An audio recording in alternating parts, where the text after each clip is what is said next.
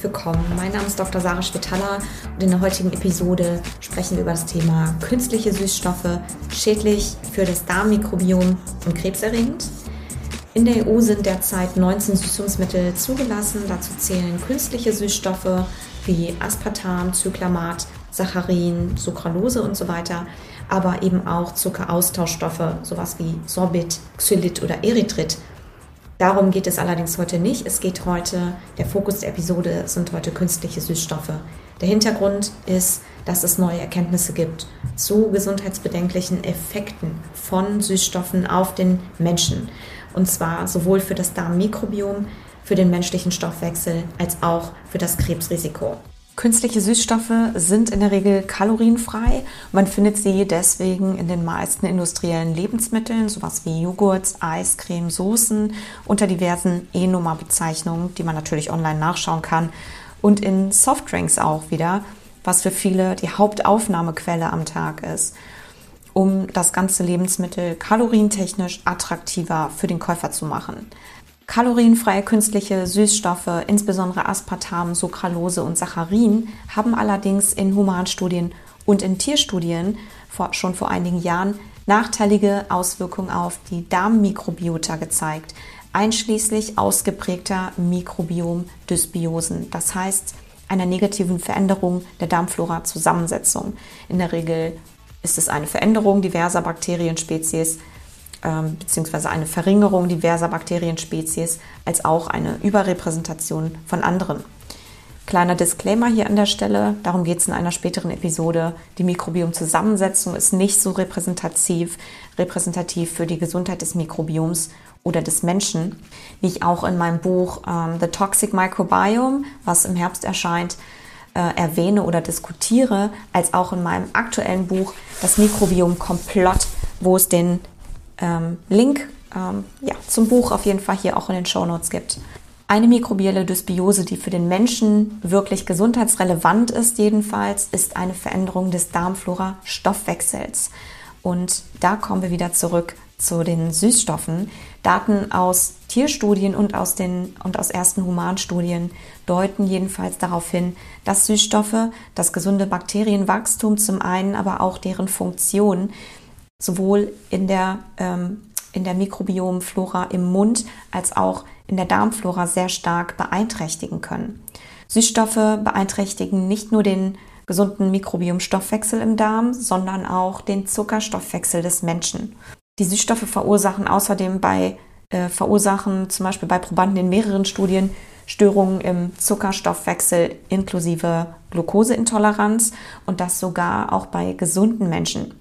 Eine weitere Studie mit über 60.000 Frauen hat ergeben, dass im Vergleich zu denjenigen, die nie oder selten künstliche Süßstoffe konsumieren, diejenigen, die immer oder fast immer oder sehr häufig welche verwenden und das in haushaltsüblichen Mengen, ein deutlich erhöhtes Risiko für eine Typ-2-Diabetes hatten.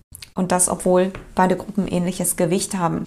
Abseits des Stoffwechsels zeigen sich immer äh, oder zeigen sich mittlerweile immer mehr ähm, Hinweise oder ergeben sich immer mehr Hinweise, dass künstliche Süßstoffe mit einem erhöhten Krebsrisiko in Verbindung stehen.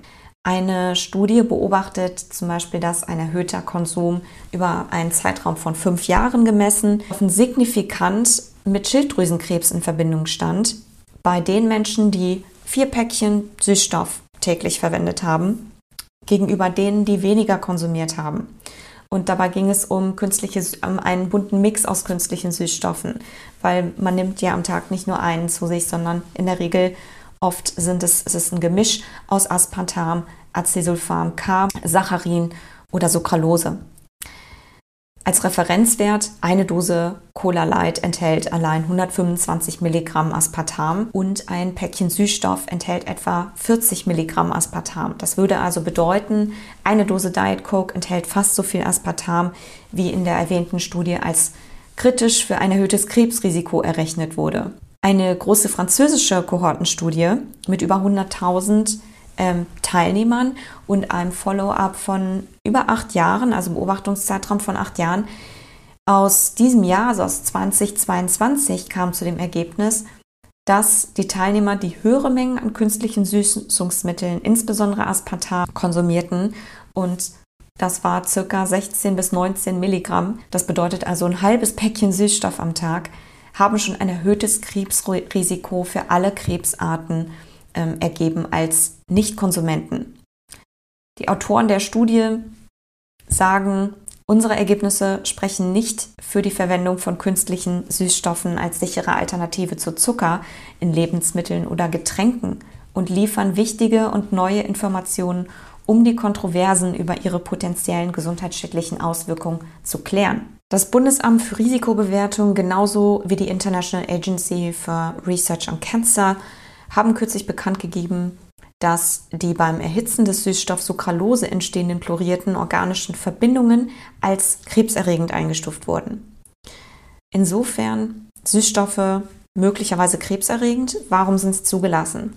Trotz vieler jahrelanger Diskussionen und obwohl über 70 Studien mittlerweile zeigen, dass es negative Effekte von, Süßung, von Süßstoffen auf die Gesundheit gibt, haben 2013 oder hat 2013 die Europäische Lebensmittelsicherheit genauso wie die FDA bekannt gegeben, dass zum Beispiel Aspartam sicher ist. Wie kann das sein? Die Frage ist, sind die wissenschaftlichen Studien unabhängig? Basieren die Empfehlungen der Lebensmittelsicherheitsbehörden auf allen vorliegenden Erkenntnissen, beziehungsweise entscheidet das Gremium unabhängig und im Sinne der Gesundheit des Menschen beziehungsweise des Verbrauchers. Antworten findet man auf jeden Fall in meinem Buch, das Mikrobiom Komplott. Der Link ist auch hier in den Show Notes. NutraSweet, der Hersteller von Aspartam, hat über 74 Stunden, äh, vier, über 74 äh, oder über 70 Studien finanziert. Alle kamen zu dem Schluss, dass der Süßstoff sicher ist. Von 92 unabhängig finanzierten Studien allerdings haben 84, also mehr als 90 Prozent, die Sicherheit von Aspartam in Frage gestellt. Aktuell plädieren Wissenschaftler also dafür, dass, Zitat, der Verkauf und die Verwendung von Aspartam sollte in der EU ausgesetzt werden. Die Europäische Lebensmittelsicherheitsbehörde sollte in der Lage sein, Kritiker und die Öffentlichkeit davon zu überzeugen, dass sie völlig transparent arbeitet Meiner Meinung nach kann die Frage, ob kommerzielle Interessenskonflikte den Bericht des Gremiums beeinflusst haben könnten, nie ausgeschlossen werden, da alle Sitzungen hinter verschlossenen Türen stattfanden.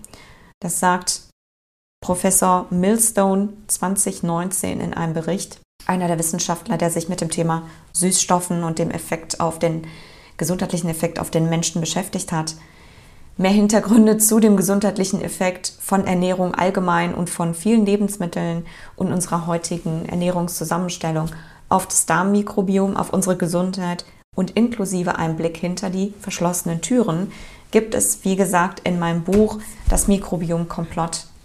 Der Link ist hier in den Show Notes, wie gesagt. Derzeit findet jedenfalls eine Neubewertung von Süßstoffen in der EU statt.